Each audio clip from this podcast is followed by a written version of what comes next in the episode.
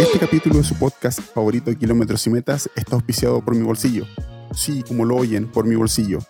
Si a ti te gusta lo que se habla y cómo se habla, entonces te va a gustar lo que se viene. Te invito a picarle y a darle like a las diferentes redes sociales en las cuales estoy subiendo el material.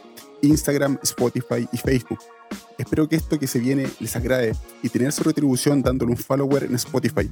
Como siempre, tendré a los mejores corredores como invitados y a los mejores especialistas para que ustedes puedan sacar algo que les motive y conseguir sus metas. Que lo disfruten y nos vemos pronto.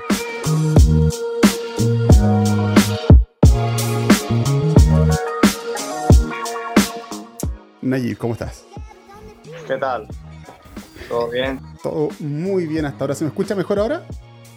Sí, sí, ahora sí. Ah, fantástico, fantástico. Ahí te está saludando Leo Astorga, el actual seleccionador venezolano. Un saludo para él. Oye, Nayib, ahí está un poquito el volumen. Nayib, consulta. Em, de partida, ¿cuál es la diferencia que tú has encontrado, entre comillas, eh, de vivir en Sudamérica eh, con vivir en Europa ya finalmente en el nivel tanto de, exigencia, tanto personal como también eh, deportiva? Bueno, a nivel personal, eh, vivir en Sudamérica, este, como nací ahí, lógicamente me gusta mucho más. La verdad, la gente, el, nosotros los venezolanos tenemos otro carácter, otra forma de ser y eso ah, por el tiempo que llevo acá lo extraño mucho, la verdad. Cada vez que hablo con, con mis amigos y todo eso, pues siempre se extraña bastante lo que es Venezuela. Aparte, bueno, por la, parte ya deportiva, lógicamente extraño muchas carreras de allá, muchas, muchas cosas que, a pesar de cuando estuve allá, eh, no corrí tampoco muchas carreras allá, pero lo, poco que pude vivir me, me, gustó mucho, que es muy diferente a vivirlo acá. Acá ya se ve, la, se ve que todo es mucho más profesional, la gente va a lo que va, eh, se vive de otra, de, una manera mucho más seria. Claro. Claro, te entiendo. Y tú eh, me hablas que no corriste mucho. Eh, ¿A qué edad te viniste a España o qué edad empezaste a, recibir allá? Mira, yo me vine hace prácticamente en mayo del 2018. Perfecto. Vine al Mundial de Peñagolosa. ¿Ya? Y bueno, venía al Mundial, vine por 15 días y de una cosa a otra, una cosa a otra, pues al final quedé acá, no volví más esta vez.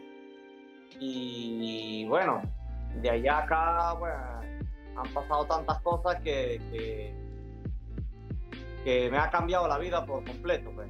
¿Y cómo en qué te cambió la vida?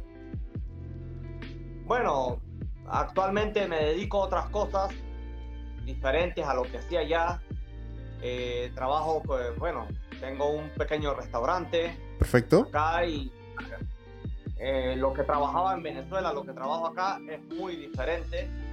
Me tocó aprender la costumbre de vivo en la comunidad valenciana. Casualmente me quedé justo en Castellón, donde fue el mundial de Peñagolosa. Ah, buenísimo. Me quedé en esta misma, misma ciudad. Y bueno, me ha tocado aprender la costumbre, el, el la gastronomía, lo que es la gastronomía de esta parte de, de, España. Y bueno, he aprendido, he hecho tal, porque justo el restaurante pues se dedica este, prácticamente a comidas que son de acá, no a ah, nada de Venezuela ni de nada. Entonces, pues claro, he aprendido el dialecto también, porque como tú sabes, tanto la comunidad, por ejemplo, Cataluña tiene un dialecto, la comunidad valenciana tiene otro. Entonces, pues me ha tocado aprender bastante de, el dialecto, entenderlo, eh, sus costumbres, cosas. Y por esa parte, pues bien, porque era algo a lo que yo no, no, no venía eso, venía era por un mundial. Claro. Y verme nada más. Pero eh, conocí unas personas, me invitaron a su casa eh, a entrenar, y de ese entrenamiento salieron otras cosas y justo con mi compañero Samuel, que vive acá también aquí en España, pues me animó mucho a quedarme también. Y todo por la misma situación que lamentablemente vive Venezuela. pues también pues uno y principalmente lo que más me motivaba era porque quería que todo por la parte deportiva ya sabía que aquí estaban los mejores corredores ah, podía, podía como cumplir ese sueño y en Venezuela era un poco más difícil ya que las carreras cada vez iban a menos por lo mismo que se, que se sabe que la situación como país, cada vez las carreras iban a menos, la situación cada vez estaba más difícil en el ámbito deportivo. Y dije, bueno, bueno, qué mejor que quedarme aquí ya que uno este, sueña con venir a unas carreras acá en Europa y, y, ver a esos corredores, competir con ellos. Y bueno, se me presentó la oportunidad y, y acá estoy, pues. Oye, em, ya que me está hablando un poquito de la organización em, de, Venezuela, la, organización de, España, ya que estás más allá, em, ¿cómo se diferencia el tema de la organización de las carreras para saber eh, cuando el corredor se siente a gusto? ¿Cómo uno la diferencia? ¿Cómo, cómo nota el tacto de eso? Bueno, principalmente este, es en la organización, pues donde tú te sientas seguro, te sientas satisfecho en, en, y con la seguridad de, de, ir a correrla. Pues. Por ejemplo, hace unas semanas hicimos un podcast con compañero Samuel y mi hermano. Lo escuché. Y hablábamos de eso, de, de varios factores que en Venezuela pues habían ciertos errores a veces en las carreras con el tema de señalización, este, algunos otros detalles. Y acá pues mira, tú vas a correr una carrera y, normalmente para perderte no es que no te vas a perder, porque eh, de repente, pero te pierdes son segundos, de repente te distraes un poco y te metes por un sitio que no era. Claro. Pero eso te da mucha seguridad, porque, porque el hecho de, de, de, saber que todo está bien hecho, pues también te motiva un poco a decir que, a, a, que pienses en otras cosas, no te preocupes por eso. y en Venezuela últimamente eh, como no hay tanta experiencia, ¿verdad? Y muchos organizadores eh, no tienen tampoco la experiencia de haber salido a experiencia, porque este, también es bueno que un, un organizador haya sido corredor, o sea, corredor. Se espera, claro. que no, no está en todos los casos, pero si ha tenido esa experiencia, de repente se le haga más fácil hacerla hacer una carrera o, o, piensen muchos detalles que una persona que no haya hecho carrera o no sea organizado o no haya sido corredor no las piense. Entonces en Venezuela, uh, unas últimas carreras que yo pude participar, hubo muchos detalles con esa, con esa, con, con la parte de la selección. Eh, en los puntos de avituallamiento siempre habían ciertos factores que no estaban bien y de resto, pues, todo estaba bien, pero siempre habían fallos que los comparo ahora con acá y digo, mucho la diferencia. Pues, siempre que, pero no quiere decir que todas las carreras en Venezuela estaban mal. Tuve la oportunidad de participar en un ultra de un el profesor Helvis que se llama el Ultra, el Ultra Durado. ¿Ya? Él, él fue un corredor también estuvo participando, con, vino con varias veces con la selección de Venezuela para acá, para Europa. Eh, tuvo la oportunidad de, ir al Mont Blanc, tuvo dos participaciones en, en, en, la carrera del Mont Blanc, de las 100 millas. Perfecto. Y bueno, hasta el año antepasado, que Moisés Jiménez hizo un, un buen papel y un buen tiempo en, en la carrera, el mejor tiempo lo tenía el profesor Agelvis, en aquel tiempo, aunque el tiempo es muy parecido con el que hizo Moisés, pero era, era la mejor participación de un venezolano en el Mont Blanc hasta ese momento. Y él tenía mucha experiencia en este tipo de carreras, había, es decir, había, había rodado mucho por Europa. Y las carreras que él hacía, la verdad que el día que yo hice esa, ese, ese ultra, eh, me quedé impresionado por la cantidad de señalizaciones, los detalles, los puntos de habituallamiento eran todos perfectos. Él, la pensó en todas. Pues. Y como nosotros no teníamos esa experiencia, pues claro, nos sorprendió mucho todo lo que hizo. Entonces, quedamos, pues, pues, para mí fue una, el mejor ultra que hice en Venezuela, la verdad. Ya que, ya que ahora tú me estás hablando finalmente de de lo que le falta a la organización para que tal vez las carreras se puedan producir mucho mejor y, no eh, extrapolarlo solamente, perdón, no hablar solamente de, mm, de, Venezuela, también eso se puede extrapolar o decir que también pasa en otros lugares eh, a nivel sudamericano. Yo estoy consciente, yo soy chileno, he participado en muchas carreras y pasa lo mismo. Pero me gustaría saber a ti, según tu conocimiento, cómo crees que em, el nivel en general venezolano del trail, cómo podría mejorar, en base a qué podría mejorar y, cuánto de eso tiene que ver el corredor para su mejora. Bueno, actualmente, este, ya que con este, ahora pues tenemos un nuevo entrenador de la selección, que de verdad, bueno, ya que vi que se conectó también al principio, un saludo para él. Y eso es una motivación mucho más para todos los corredores que están allá y también para los que están fuera de, Venezuela. Porque este, justo hoy, casualmente, también escuché tu podcast con, con Leo y eh, Venezuela, eh, tanto Sudamérica como Venezuela, eh, no tenemos esa experiencia como acá en, no tenemos, no estamos tan rodados con la parte del trail como acá en Europa, pues, en España.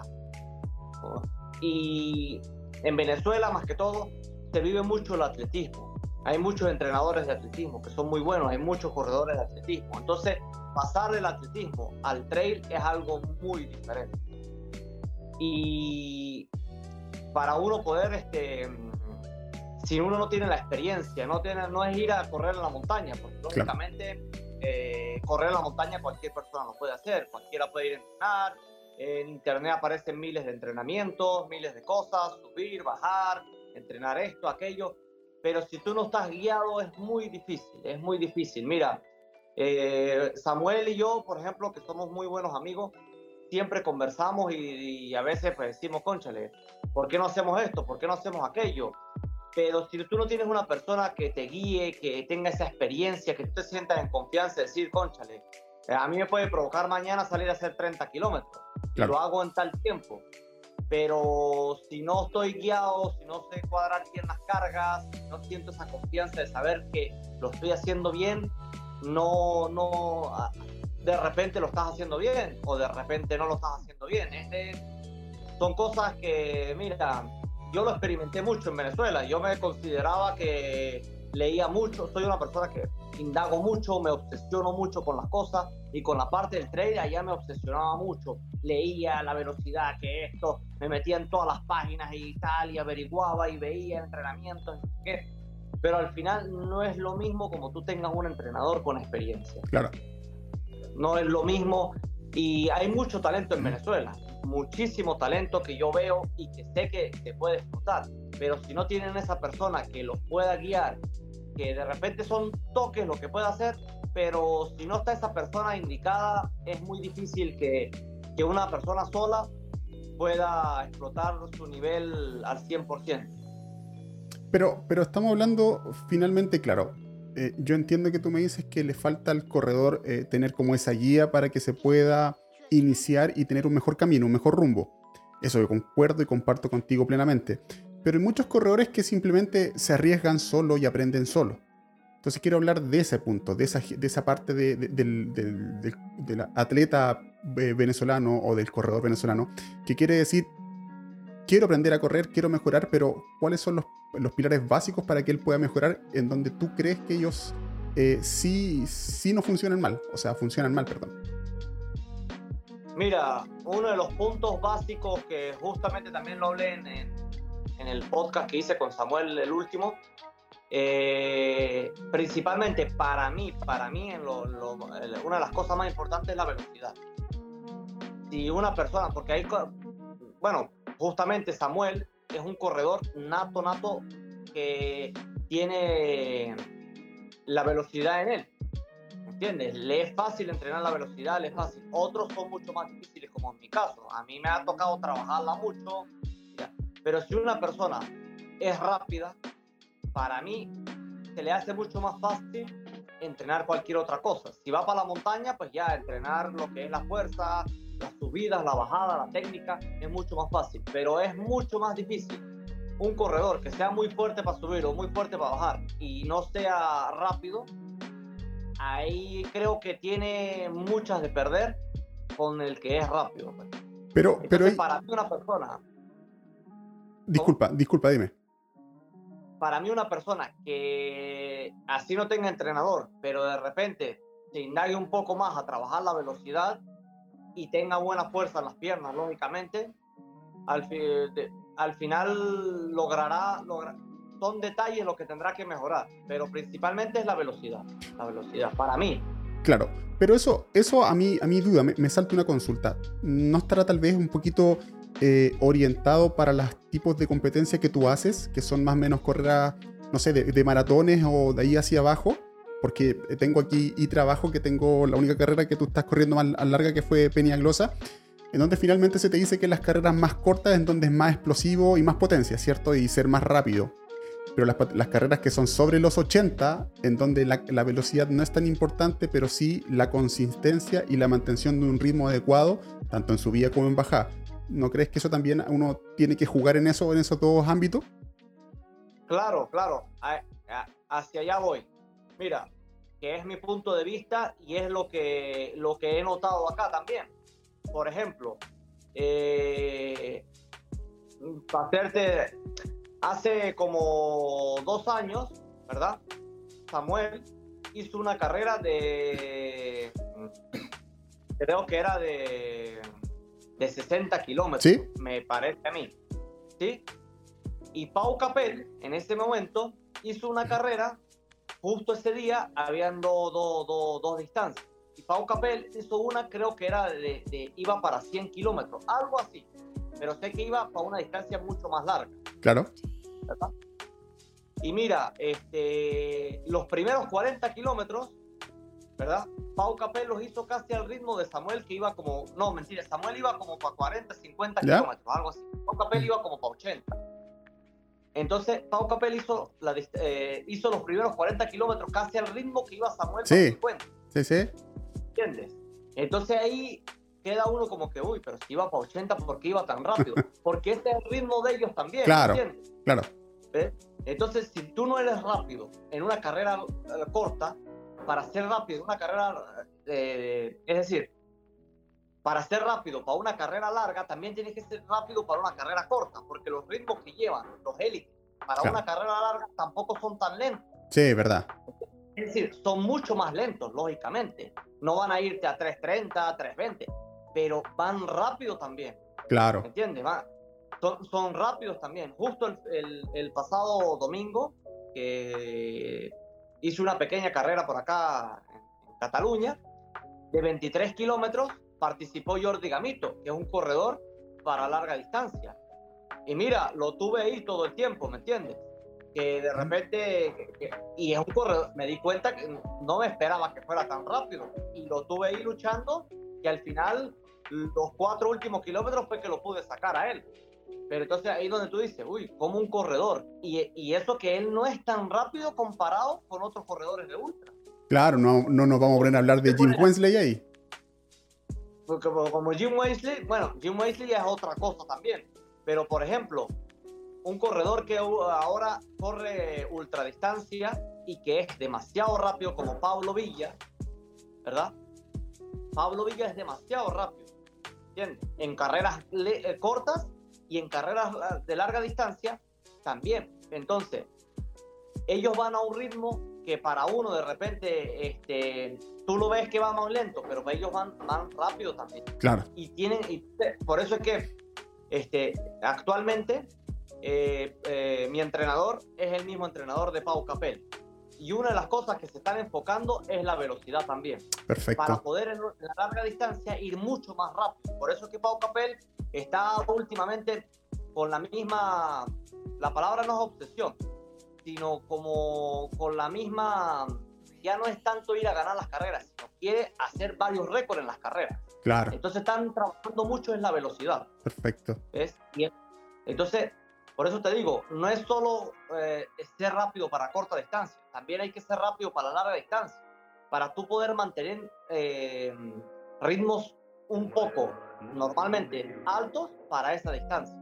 Ahora, ahora me nace la pregunta. Em, nosotros estamos, voy a hacer, eh, voy a eh, continental, para no hacerlo así como por países, para que, para que la información sea más, más democrática.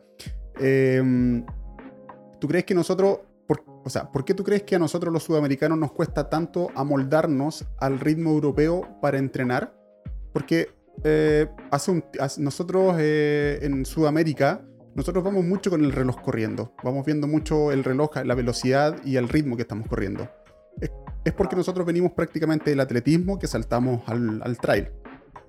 Después de eso, vamos nosotros tan atrasados en Sudamérica, ¿cierto? Que ahora recién nosotros estamos entendiendo que hay que eh, entrenar más la subida, eh, entrenar la potencia y la carga en subida, que ahí se puede hacer de todo. Se pueden hacer los flare legs, se pueden hacer los cambios de velocidades, ¿cierto? Y todo ese tema en carga. Pero ¿por qué crees que nosotros no nos podemos moldar a eso? Porque ahora tú me estás diciendo también que ellos están ahora eh, también prefiriendo también la velocidad, porque ya tienen una carga fuerte en el cuerpo. ¿Por qué nos cuesta eso? Nos cuesta amoldarnos a ese entrenamiento. Bueno, eh, acá ya llevan mucho más tiempo también que en Sudamérica, entonces eso es una ventaja que para ellos este, se les hace muy fácil, ya que hay entrenadores con más experiencia y llevan mucho más, más años en, el, en, en este mundo. Pero no, crea, no creas también que, que todos los corredores este, vienen del atletismo. Acá también el mismo Pau Capel no viene del atletismo. Por eso es que le ha costado también de repente la velocidad. Claro, estamos hablando de él, de la velocidad como, como si él también fuera muy lento, ¿no? De repente, yo, él, él, no tiene marcas en 10 y 20 kilómetros, pero yo sé que es rápido, ¿me entiendes? Entonces, pero por ejemplo, el que te nombré hace rato, es Pablo Villa, viene del atletismo. El mismo Luis Alberto Hernando viene del atletismo. Muchos corredores que vienen del atletismo, al dar el salto al trail, se les hace un poco fácil dependiendo de los entrenamientos y dependiendo de la guía que tengan. Claro. En Sudamérica va por buen camino, la verdad. No la veo muy lejos tampoco de España, porque muchos corredores, tanto chilenos como peruanos, han demostrado que están casi al nivel de, de, más que todo en Perú. Hay varios peruanos que, he tenido la oportunidad de ver y no tienen nada que envidiarle a un europeo, la verdad. No, están, hay muchos, varios que están casi al nivel de, de aquí de, de, de, corredores de acá de Europa, de la élite mundial. Comparto contigo. En Colombia, en Colombia hay corredores que son muy buenos, el mismo Saúl Padua carreras de kilómetros verticales y todo eso, son corredores que son muy buenos. Y en Chile también hay corredores que son muy buenos, que van por buen camino. De repente un poco más atrasados que acá, porque ya acá, pues, pero van por muy buen camino. Países ya como Venezuela, como algún otro país como Bolivia, que no tienen de repente esa guía, todavía les va a faltar un poco más. Pero lo que es Chile, Argentina y Perú, las veo muy avanzadas, la verdad. Ahora, ahora bien, cuando tú llegaste finalmente, a ver, te voy a hacer esta, esta analogía para que tú me entiendas. Cuando tú corres en ciudad, corres en, eh, asfalto, es muy difícil que el mismo corredor eh, veas tu progresión porque siempre está lleno de gente, hay mucha gente. Cuando tú eh, estás corriendo trail, ¿cuándo sabes que estás progresando? ¿Cuándo te das cuenta tú que progresas? cuando tú te diste cuenta que progresaste y que los entrenamientos y que los costos que estabas asumiendo estaban dando fruto? Mira, eh, ¿lo dices cuando estaba en Venezuela o acá ya? Ahora, actualmente, en general, en general, porque hay que hacer una progresión. Estoy hablando de tu progresión. Eh, tú venías de Venezuela, ¿cierto? Venías con un cierto nivel, cierto, un cierto nivel. Y llegaste a España y empezaste a ver eh, la progresión, pero ¿cuándo te das cuenta tú de esa progresión? Bueno, la verdad que me doy casi, no te voy a decir cada día me doy cuenta, pero siempre me estoy dando cuenta, ya que yo, bueno, siempre me estoy chequeando en los sitios donde entreno, eh, siempre hago test personales que me manda el entrenador. Eh, tengo varios segmentos de, de en varios sitios y cada cierto tiempo trato de ir a, a hacer un test personal a ver qué, tan, qué tanto he mejorado. Hay test de, tengo test de subida, tengo test de llano, eh, y hay segmentos que me he chequeado con algunos otros corredores que tienen muy buenos tiempos y ahí pues he visto, bueno, mi progresión de hace dos años y medio para acá. Prácticamente cada vez la he ido mejorando gracias a esos segmentos de Strava prácticamente y también por los sitios que tengo marcados, que por ejemplo hay sitios que subidas de, de 2 kilómetros con 600 positivos. Entonces yo hace un año y pico la subí a tope en tanto tiempo. Y eh, pues ahora la, veo la progresión, pues cada vez la voy haciendo un poco más rápido, veo mis pulsaciones, a, a, a, qué tanto esfuerzo le he subido. Y es más o menos eso, pues trato yo de ver mi, mis chequeos en ese tipo, en la montaña. Ya en el asfalto, pues lógicamente por, por los tiempos que tú vas viendo, porque en el asfalto es mucho más fácil ya ver los tiempos en distancia, porque prácticamente los hagas aquí o los hagas en cualquier sitio, van a ser los mismos, no va a haber una diferencia. En montaña los hago acá justo donde vivo, ya que tiene que ser en, la misma, en el mismo sitio porque no vale nada hacer un kilómetro en otro sitio que hacerlo aquí en vertical. Sí, correcto. porque tiene diferente, es diferente. Eh, la, el terreno es distinto. Habrá los, piedra. Los factores externos que uno no, no, se da cuenta influyen mucho, pues, el terreno, la lluvia, el viento, cuánto frío, cuánto calor. Yo, yo en lo personal, justo con esos detalles, soy muy... Los analizo mucho, pues siempre me estoy chequeando, siempre me gusta ver, la, primero para uno eh, animarse un poco también, ya que la falta de carreras, pues también este, es decir, cuando no hay carreras, busca la, la, la, motivación en, en, algunas otras cosas. Claro. Y si tú no ves progreso en ti, pues de repente la motivación no va a ser la misma como cuando tú vas viendo, así no hayan carreras, pero tú sabes que estás mejorando, que estás, estás avanzando, que la carrera va a ser, pasa a ser como un segundo plano, pero si tú estás mejorando, pues es una satisfacción personal, que al final esto lo hacemos, eh, muchos lo hacen por algunas, muchas razones, pero otros lo hacemos por la satisfacción personal y en mi caso, pues el hecho de saber que estoy mejorando, pues también me, me, satisface y me, me, dan ganas de seguir entrenando y motivándome más. ¿Cómo, cómo uno, eh, hablando esto como de la, la, normalidad, cierto, que nosotros tenemos actualmente, y lo bueno que tiene esta anormalidad nueva es que uno puede confiar con gente que está en otros lugares para poder contar con ellos para que te puedan guiar. Eh, en tu caso, ¿cómo tú te elegiste al entrenador que tienes actualmente? ¿Cómo te seduciste por él? No creo solamente que haya sido porque es el entrenador de tal persona. ¿Qué es lo que te dio confianza? Mira, eh, yo cuando llegué acá a España me consideraba que tenía cierta experiencia, cierto nivel, porque cuando uno viene de Venezuela, como no tienes, es decir, hay nivel también en Venezuela, no estamos diciendo que...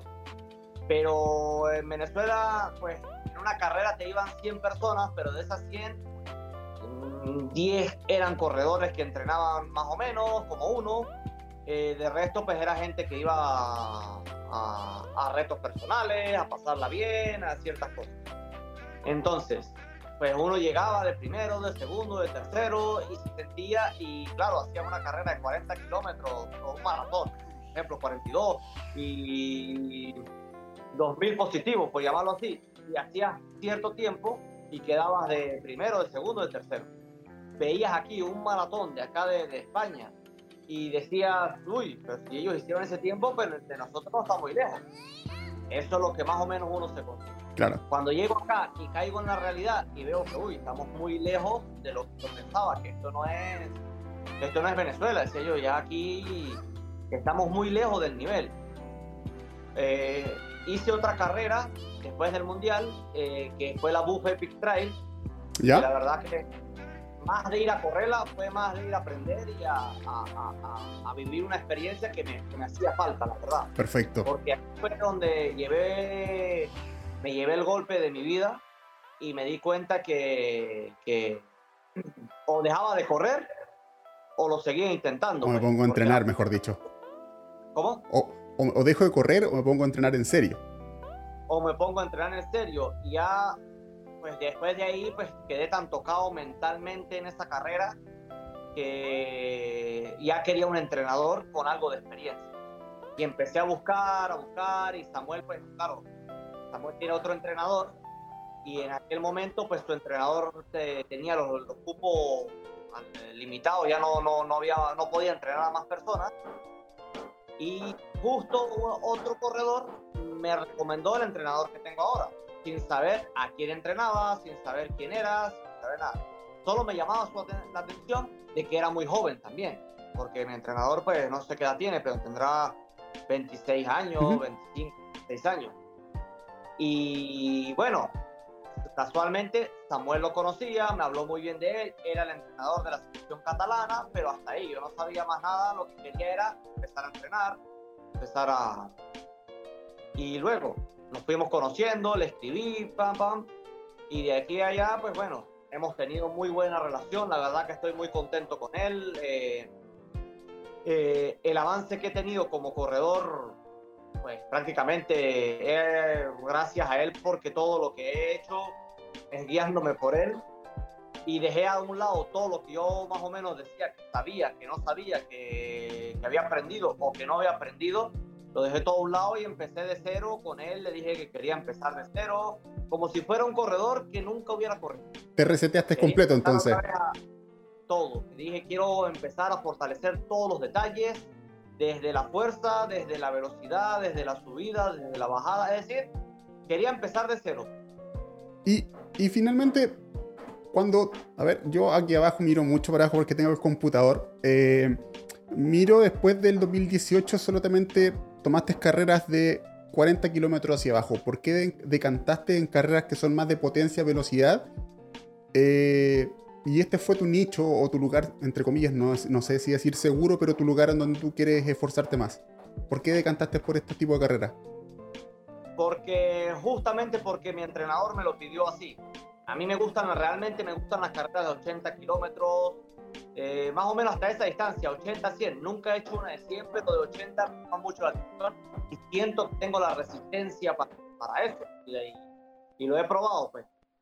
Pero nos afincamos un poco porque como yo no vengo del atletismo, comencé un poco tarde a correr y nunca hice mi preparación básica de, de, ir, este, de, empezar por los poquitos, sí, de hacer esto, sí, claro. directo sin tener esa experiencia, nunca había trabajado todo lo que era lo que una persona debería trabajar, un corredor debería trabajar desde el principio, que es este, carreras de corta distancia, ir preparándote esto, cuando ya de, te sientas preparado, pues es decir, subir la escalera escalón por escalón, como decimos, pues. Perfecto. Eh, no, yo di el salto directo, pero bueno, luego con mi entrenador me dijo, mira, es mejor que vuelvas atrás, no hagas carreras tan corta distancia, menos de maratón porque no eres muy rápido. Y yo también le decía que esa no, no me llama la atención, no me gusta porque sufre mucho y yo no soy muy rápido y no me no no no no, no es lo que me gusta pues de esto de, de, este deporte. Y decidimos pues hacer carreras más o menos de 40 50 kilómetros y probarnos en esa distancia hasta dominarla. Te entiendo. Más o menos. Hasta dominarla y en el 2019 prácticamente creo que fue una sola carrera que hice de 60 kilómetros. De resto todas las traté de hacer de corta de, maratón y la verdad que me fue bien, me fue bien en lo personal, me siento que me fue bien. No fueron carreras de top mundial, pero fueron carreras donde hubo cierto nivel y, y fui viendo mi avance poco a poco, me fui, fui agarrando la confianza que necesitaba en mí, porque eso también es muy importante porque, como te digo, al ver que venía de un país y llego acá y todo lo que me pasó primero en la carrera, la BUF, y luego pues acoplarme a otro país, a otras costumbres, a otras cosas, en el ámbito personal, diferentes cosas.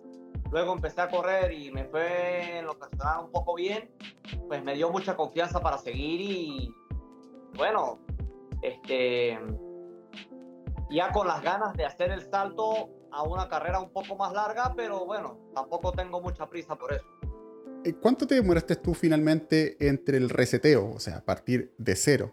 Ya, o sea, eh, expresarte que quieres partir con lo básico hasta conseguir tus primeros logros, que aquí estoy viendo que es Montserrat Sky Race, donde estuviste el, primer, el décimo lugar. ¿Cuánto te demoraste? ¿Cuánto se demoró ese proceso para poder alcanzar un nivel óptimo para estar bien dentro de las carreras? Mira, eh, llego acá en mayo, hago lo del mundial, que al final, bueno, pasó lo que pasó, y hice la carrera de la BUF en julio. ¿Sí? Después de ahí me tuve una pequeña lesión. ¿Ya? Y estuve sin correr eh, más o menos como tres meses. Perfecto. Hasta el mes de octubre, también por la parte personal, estuve haciendo otras cosas, eh, me salió, bueno, la cuestión de mi trabajo, todo eso. Me dediqué un poco, de, es decir, dejé a un lado todo lo que es el deporte, me dediqué a lo mío. Cuando ya pude más o menos estabilizar toda la parte personal, eh, empecé de nuevo, ya había salido de la lesión y empecé más o menos como en a finales de noviembre del 2018 y mi primera carrera después de todo eso fue la Montserrat Ferres, que fue en febrero, creo. Sí. Y, y fueron tres meses de entrenamiento, prácticamente dos meses y pico. Y ahí pues ya empezamos todo eso, pues íbamos, íbamos avanzando, íbamos compitiendo. Pero, pero en esos tres meses, ¿cuál es la diferenciación que tuviste de entrenamiento? ¿Cómo, cómo, cómo cambió el entrenamiento? ¿Tú entrenabas de una forma antes y cómo lo modificaron? ¿Qué se modificó y cómo se modificó para poder tener eh, logros en tres meses, que es súper difícil porque son carreras de velocidad y tú me dices que no tienes tanta velocidad, son carreras que eran 22 kilómetros, 1300 positivo. ¿Cómo, cómo se, se compatibilizó eso? Mira, eh, empezamos a trabajar, bueno, lo seguimos trabajando, trabajamos mucho lo que es el fortalecimiento, prácticamente una vez o dos veces por semana, siempre estamos trabajando lo que es el fortalecimiento, eh, nos enfocamos, bueno, él se enfoca mucho en eso y la verdad pues eh, nos ha ido bien. Eh, hacemos mucho entrenamiento, que lo llamamos en Venezuela entrenamiento cruzado, hago bastante bicicleta. Sí. Entonces, pero en bicicleta pues trabajamos, no solo trabajo la parte aeróbica, sino la aeróbica también, que eso en mi vida lo había hecho. Bueno, tampoco soy ciclista, pero trabajamos, es decir, hago muchas series en, en bicicleta y aparte de las que hago en la parte en corriendo pues. claro entonces eso creo que también el, hecho de hacer un poco de, de, bicicleta pues da también como un plus porque siento las diferencias siento las diferencias cuando haces series en bicicleta y de repente pasa otra vez al día siguiente hacer una serie en, corriendo pues sientes cierta diferencia y también eh, los entrenamientos de doble sesión también ayudan mucho. Eh, también nos enfocamos un poco también, más o menos va en eso. En la mañana pues muchas veces corro, en la tarde pues hacemos bicicleta y prácticamente eh, nunca repetimos entrenamientos, es decir, las semanas de nosotros nunca son repetitivas eso también pues es una de las cosas que más me gusta de entrenar con él, que no es que los lunes es esto, los martes es esto, los miércoles es esto, el sábado tal. En los días de descanso son prácticamente diferentes todo, es decir, hoy puedo descansar esta semana el lunes, la otra descanso un martes, no tengo nada, claro, todo depende también de, lo, de mi trabajo, pero hoy puedo hacer velocidad, la otra semana, eh, mañana puedo hacer otra cosa, pues, eh, siempre el trabajo es muy dinámico. Y claro, también para mejorar un poco la velocidad tuve que salir de la montaña un poco. Estuve más o menos, después de todas esas carreras, el año pasado aproveché para trabajar mucho más la velocidad. Estuve prácticamente dos meses que no toqué la montaña. Ya nos dedicamos solamente a lo que es este, la velocidad, fortalecimiento. Y bueno, este, prácticamente es eso. Este, los entrenamientos cruzados se los recomiendo a todo el mundo. Primero te evita lesiones, tanto bueno, no solamente bicicleta, puede ser natación, cualquier otra cosa, no, no precisamente bicicleta. Cuando, cuando tú me hablas que haces doble entrenamiento o doble, eh, doble sesión, eh, hay muchos corredores que dicen cantidad a calidad. ¿Cuánto es una doble sesión y cómo, cómo, cómo, se puede tomar en consideración eso para que alguien lo pueda aplicar en algún momento por, sí mismo? Mira, a pesar de que a veces entreno, bueno, normalmente entre, en la semana entreno dos o tres veces doble sesión, eh, no es mucha cantidad tampoco lo que yo hago. Yo normalmente hago en, kilómetros de, de correr, hago más o menos 70, 80 kilómetros. Muy pocas veces llego a los 100 kilómetros. En desnivel no sumo mucho, depende de la carrera que vaya. Sumo 2.000, 2.500, 3.000 en ciertos casos. En bicicleta te sumo 100, eh, 150 kilómetros en bici, que tampoco es mucho. En total de horas, entre 11, 12 horas, 13 horas, entre 10 y 13 horas prácticamente. Tampoco es mucho porque no estoy de acuerdo en, entrenar tantas horas porque primero, al menos que seas 100% profesional, te dedicas a eso, pero si tienes otras cosas que hacer, hay que saber combinar tu parte de, la parte personal, la parte de, trabajo, eh, combinar pues. Y, tengo algunos les nada más la calidad, la cantidad que la calidad, a otros más la, calidad que la cantidad. Hay otros que entrenan tres veces menos que yo y les va mucho mejor también. Eh, conozco casos que, que, que, son muy diferentes. Es decir, cada entrenamiento o cada entrenador pues tiene que buscar la forma de, de, sacarle el 100% a, su, a, a, cada corredor que tenga y en mi caso pues tampoco soy de entrenar tantas, tantas horas, pero tampoco pocas, pocas horas. Me gusta entrenar, aparte que, aparte que lo hago por, mejorar, por todo eso, me gusta pararme y entrenar, estar en la montaña, salir en la bici, eh, cualquier otra cosa, porque es la forma de, despejar mi mente, de salir, de, olvidar del trabajo, olvidar las cosas que uno tiene en la y aparte, pues, sabes que estás mejorando, que estás entrenando. Y la parte que justamente me pasó en esta última carrera, como tenía un año y algo sin hacer carreras, me acostumbré a solo entrenar. Es decir, no tenía esta presión ah, de una carrera.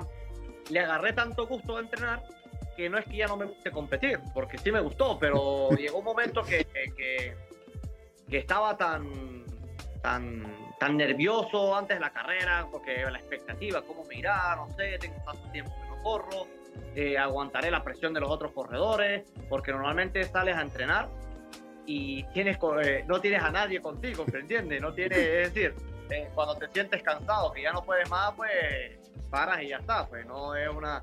Y como tenía tiempo que no lo veía, en un momento dije, uy, ahora prefiero solo entrenar Oye, y no hacer carrera. Tengo una, una, una, duda que me surge en relación a una, una consulta que hicieron ahí en una, una muchacha que estaba viendo el, el capítulo. Eh, cuando tú dices que te reseteas, de partida tú vienes de un país, ¿cierto? Y venimos de un, de un, sector en donde no llega la mejor tecnología o no llega toda la tecnología, tanto de zapatillas, de bastones, ¿cierto? Y de indumentaria.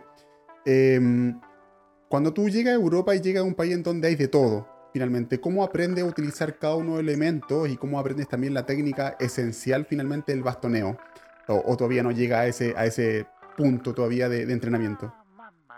Pues mira, el, el, bastoneo lo aprendí, lo aprendí. No, no, no soy un profesional porque tampoco he hecho carreras de, donde tenga que utilizar mucho los bastones. Lo aprendí por, compañeros que viven cerca donde yo vivo y lo saben usar.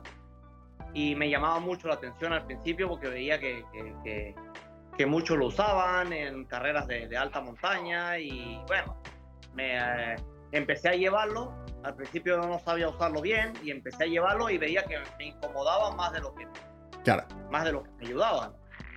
Y poco a poco pues fui, este, en aquel momento los usé creo que solo la carrera de la BUF, los llevé, pero era tan novato que no, la verdad que me ayudaron, pero no, de repente, puedo decir sí me ayudaron, pero de repente más me estorbaban que, de lo que me pudieron haber ayudado. No he tenido así tampoco la... Me, últimamente mm, como no he hecho carreras donde tengan mucho desnivel y bueno, la Canfran Canfran que la hice, llevé los bastones, los utilicé un poco, pero creo que me hubiera ido hasta mejor sin los bastones, en mi caso. Ya. Porque no tengo esa experiencia, ¿me entiendes? No, este, me considero que los sé usar, pero de repente te llegue un Luis Alberto Hernando y se para al lado mío con los bastones y me diga, uy, eh, mejor no los uses. o así no son. Ahí no, en ese, en ese punto sí no te puedo. No, no, no, no, no soy de mucha experiencia con bastones. Esto lo consulto porque eh, es una técnica jugar bastones, pues no es solamente llegar y llevarlo a la carrera y aprender a ocuparlo ahí durante la competencia. Que yo he visto gente que lo ha hecho, pero, pero el sacrificio de los brazos, el sacrificio del cuerpo después de suplementar esa, esa pérdida de energía es, es complejo. Sí, sí, hay que trabajar. Bueno, me acuerdo, tengo tiempo que no los uso, la verdad. Tengo bastones, pero tengo mucho tiempo que, ni para entrenar ni nada. Eh, hay que trabajar los tríceps porque siempre te para a doler bastante. Y bueno, eh, el, es, que más que todo, si, si lo sabes usar, hay gente que le rinde mucho. Hay gente que le rinde mucho los bastones porque, y los he visto en carrera, que los van y de repente los sacan y pam, pam, pam, pam, pam y yo trataba, bueno, en aquella carrera pues traté de, usarlos de esa manera. Y sí, pues de repente la técnica la tenía, pero no tenía la velocidad, también porque no la practico. ¿ves? Y como no la practico, pues lógicamente, no, no. Sí me gustaría en algún momento cuando ya empiece a hacer carreras un poco largas, este, mira,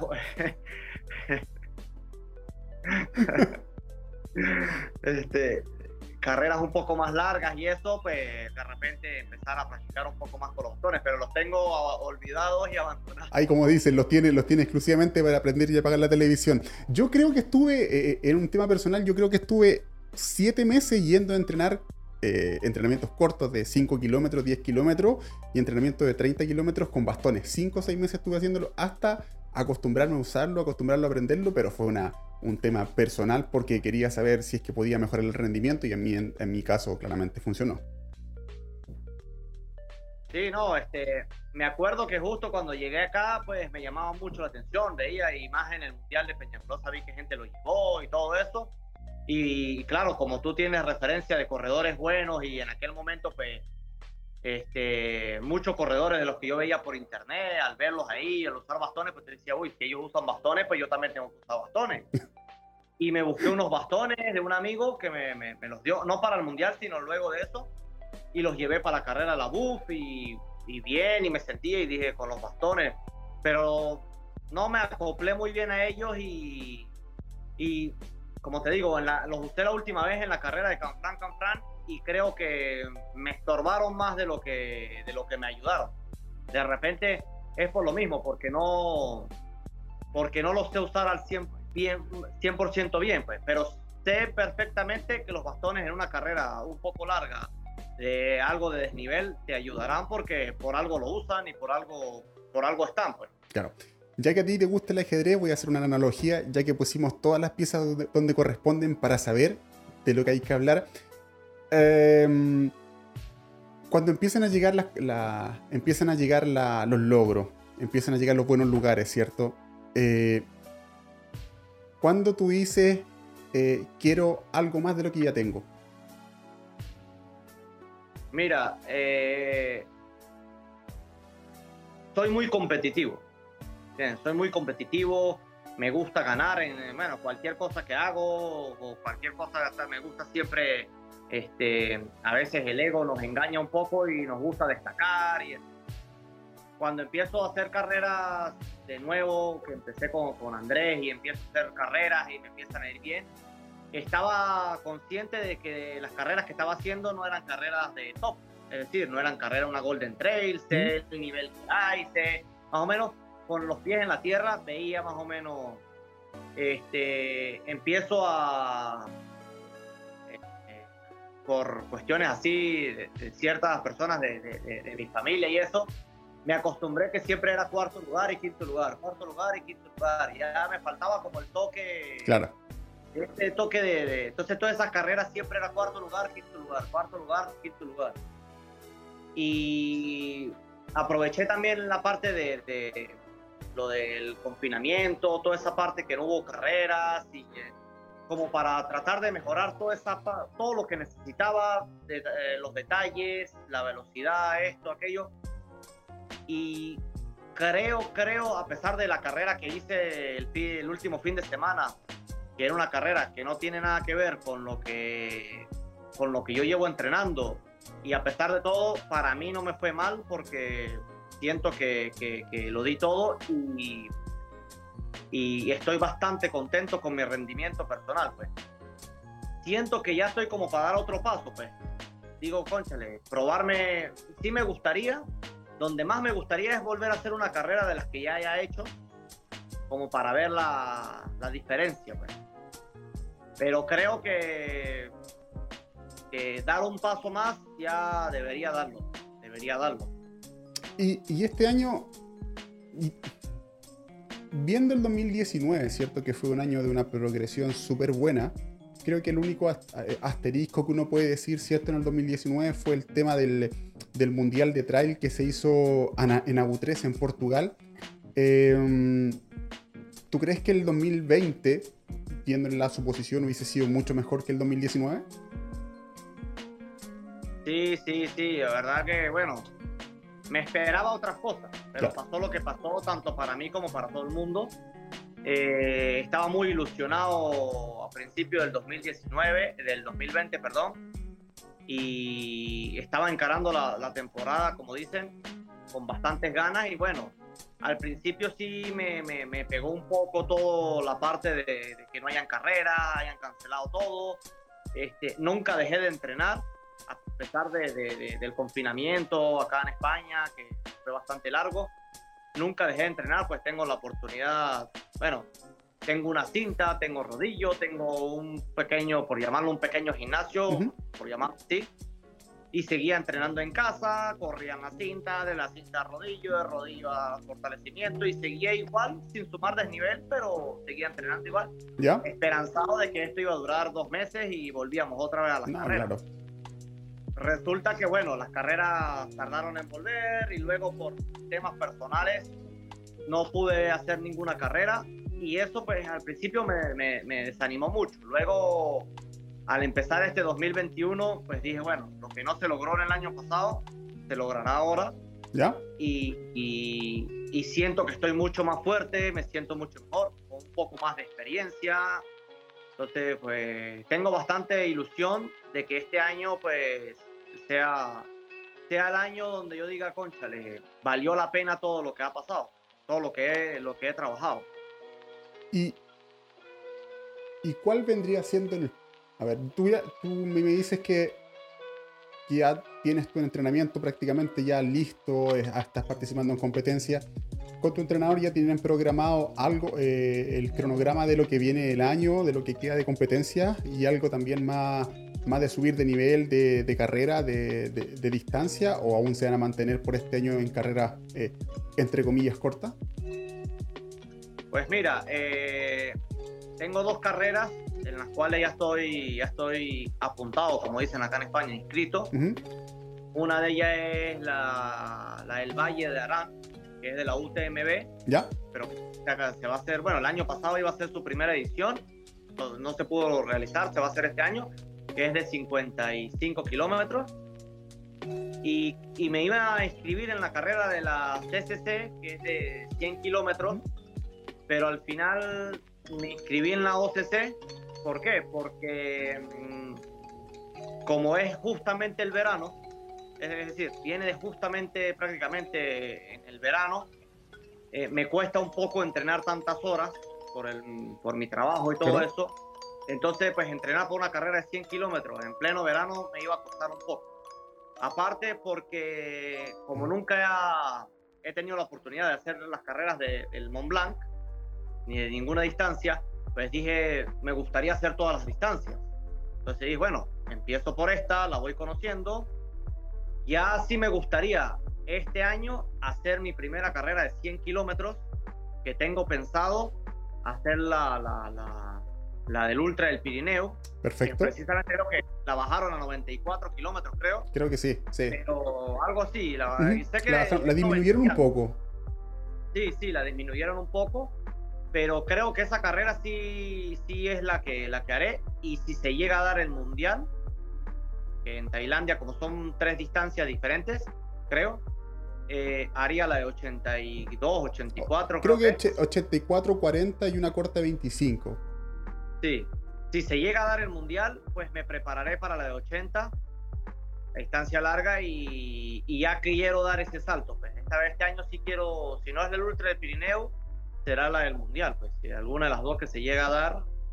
Pero sí, ya, pero como, como te dije anteriormente, porque dar el salto creo que ya lo puedo dar y con más confianza porque ya puedo dominar distancias menores, pues, a ritmos donde tú te sientas cómodo, pues, que hemos lo que, lo que hablamos al principio.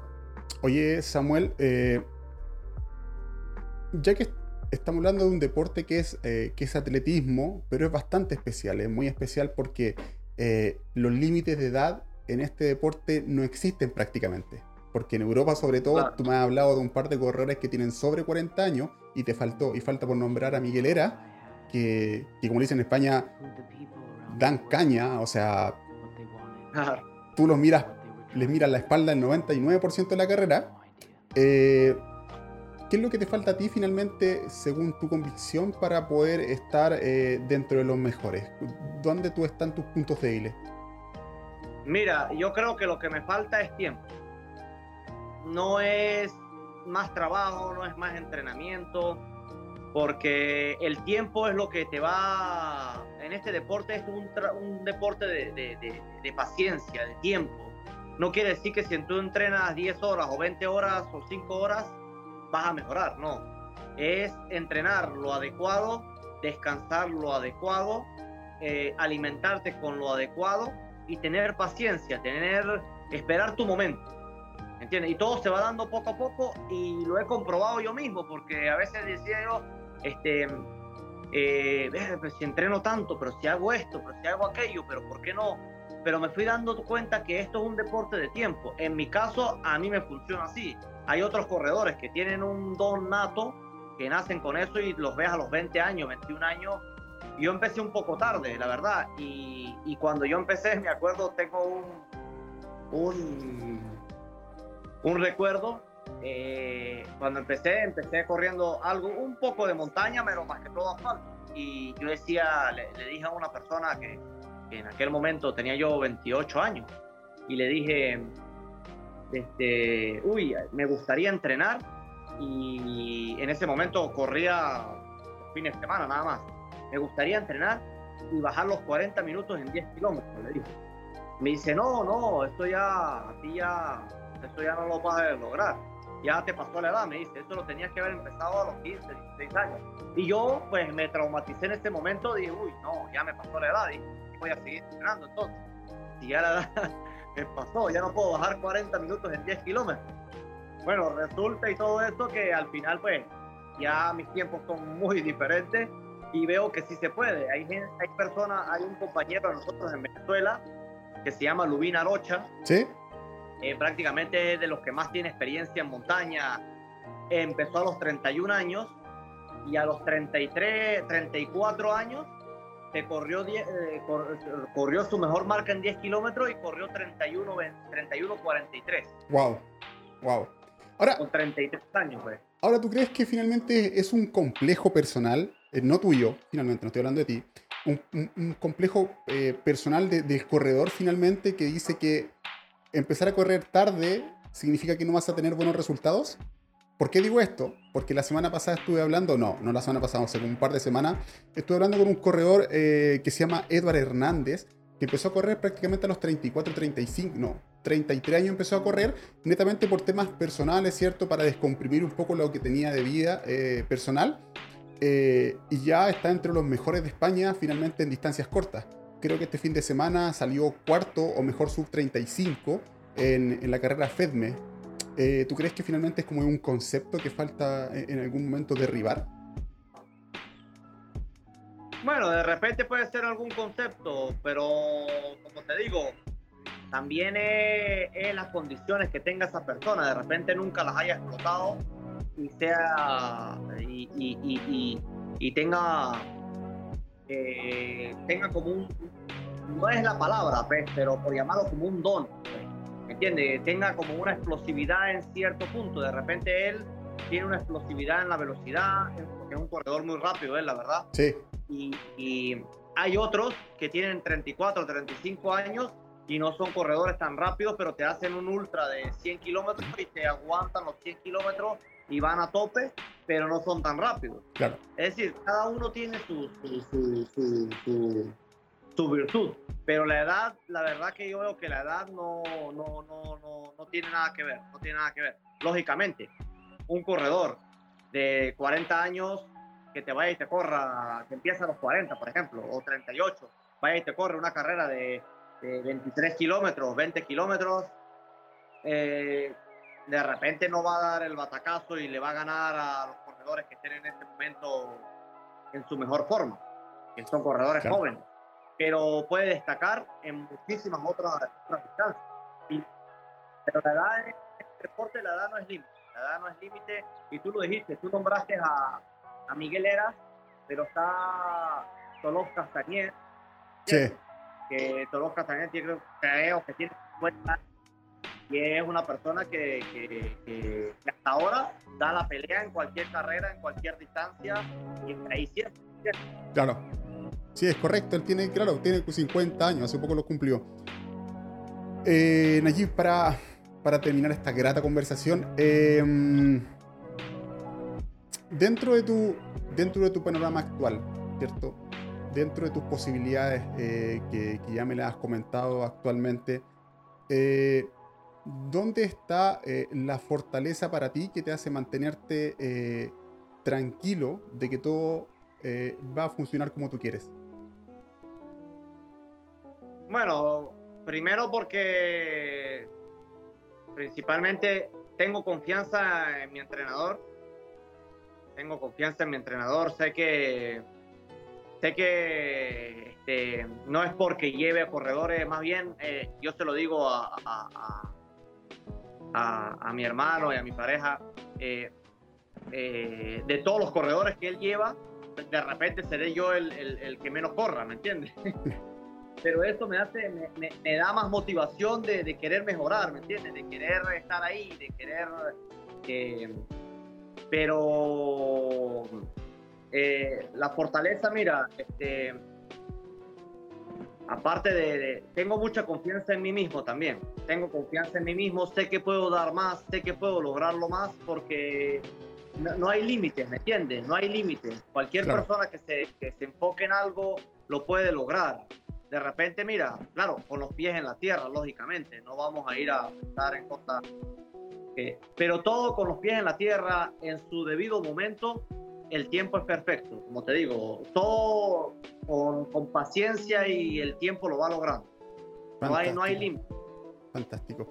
Oye, eh, la última consulta. Última consulta. Eh, ¿Por qué crees finalmente eh, que en Venezuela, a mi entender, no hay tantas mujeres que, que- que estén, eh, que estén en el trail eh, eh, en un nivel que pueda, que pueda ser muy destacado? No sé si me entiende la pregunta. Sí, sí, sí. Bueno, la verdad, en, en lo, en lo que sé, primero, el trail en Venezuela no está muy, eh, ¿cómo te digo? Como no es muy conocido también. ¿Entiendes? Porque Sí. no es un deporte, es decir, no es como acá que, que- cualquier persona ve un corredor con un bolso y unos bidones y te dice, ah, ese es corredor de montaña. Allá en Venezuela te ven eso y, uy, ¿para qué es eso? ¿Para qué llevas eso? Entonces, eh, eso pues también, como no es muy conocido, no hay mucha gente que se meta a, correr montaña. Aparte, eh, lo que yo más opino, la falta de, de recursos, porque justo en Mérida, yo soy de Mérida, que es una zona andina, eh, en, en la parte de los páramos de, de- alta montaña, ¿Ya? hay muchas corredoras que son muy buenas. ¿Sí? Son corredoras que a veces van para carreritas con zapatos normales, con eh, personas, chicas que nunca corren, que harán atletismo en su escuela y correrán poco, pero tienen mucho talento. Entonces, la falta de motivación, la falta de, de, buscar un buen, bueno, ya que está un buen entrenador, a pesar de que está lejos, pero tener una persona en Venezuela que se enfoque en esas chicas, porque hay mucho talento, la verdad. En Venezuela, tanto chicas como chicos, hay mucho talento. Y en Mérida, especialmente, me enfoco un poco más, no porque yo sea de ahí, hay mucho talento y lo han demostrado en la carrera de una carrera que se llama Mi Papi. Hay muchas chicas que han ido y de repente te dan una sorpresa que uno queda como que, uy, ¿de dónde salió? Y son, son chicas que aparecen en esa carrera y más nunca las vuelves a ver. Claro. Por eso, por eso te lo consulto, porque encontrar hombres eh, dentro de... Es, es, bastante fácil, ¿cierto? Eh, estoy hablando solamente en Venezuela, no en otros países, para que se entienda eh, por dónde apunto. Pero, pero claro, eh, ha sido para mí entender bastante complejo encontrar chicas venezolanas para poder conversar con ellas, para ver su punto de vista, porque me gusta también contrastar la información, no de lo que tú me estás diciendo, sino que también eh, muchas veces para ellas es más difícil o más complejo realizar un deporte que para uno lo ve mucho más, más simple, porque salir al cerro es salir de tu casa, ir a una montaña y empezar a disfrutar y uno va viendo la progresión. Pero tal vez para la mujer es un poquito más complejo y de repente uno dice, ¿por qué para mí me es fácil o puedo hacerlo, pero por qué a esta muchacha le es más complejo? Claro, claro. Bueno, por lo mismo, pues, la falta de...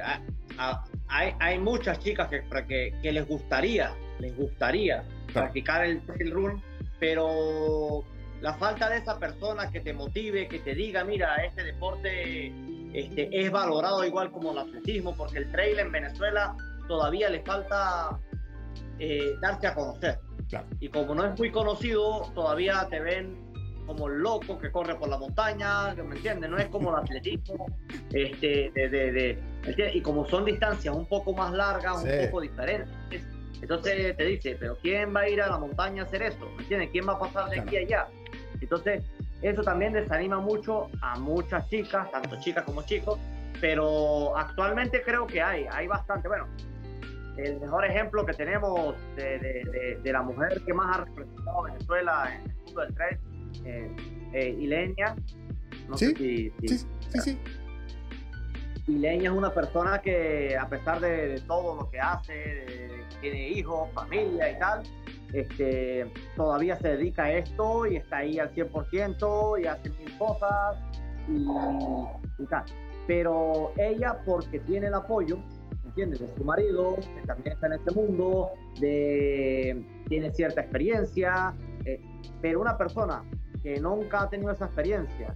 Y solo lo ve de repente hacer una sola carrera o dos y más nunca aparece, pero si se busca una persona que sea por llamarlo así, un cazatalento, no es la palabra.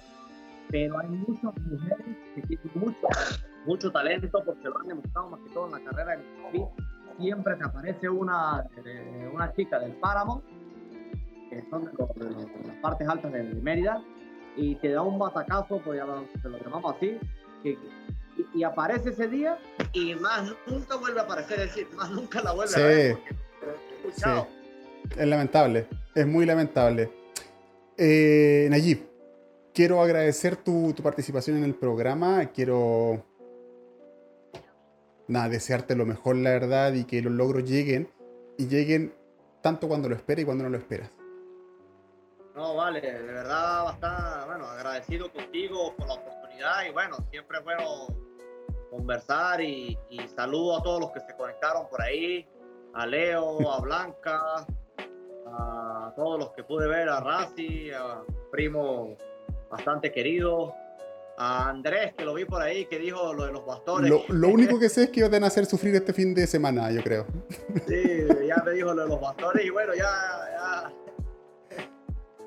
ya los sacaré de donde los tengo.